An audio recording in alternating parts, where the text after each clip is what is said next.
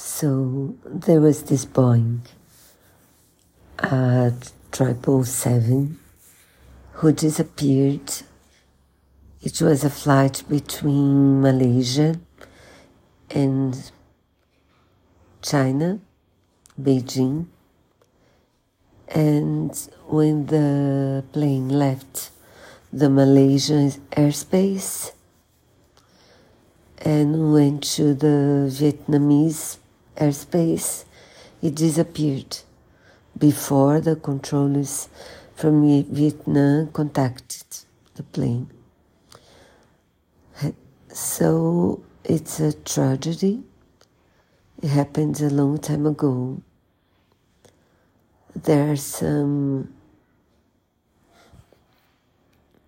some of the victims, the relatives of the people that disappeared in the in this flight. What they say is very moving. There is this French guy who lost his wife and two of his children. There is an Australian woman who lost her husband. In the flight, there is this stewardess of Malaysian Airlines. Her husband was also a steward and was in the flight. There is a daughter of a woman from the flight. There is a son from uh, a man on the flight. This is really sad and moving, but the, what, in my opinion, made the series hard to watch is the they gave the microphone for a long time to two journalists with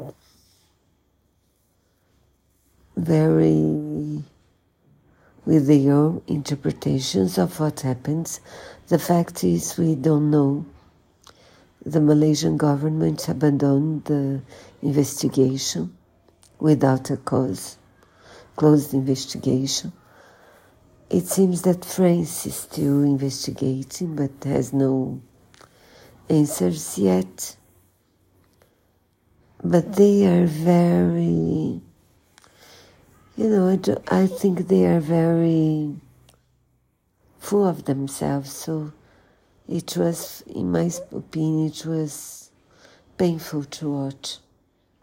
That's why it's the first documental series of Netflix that I don't recommend.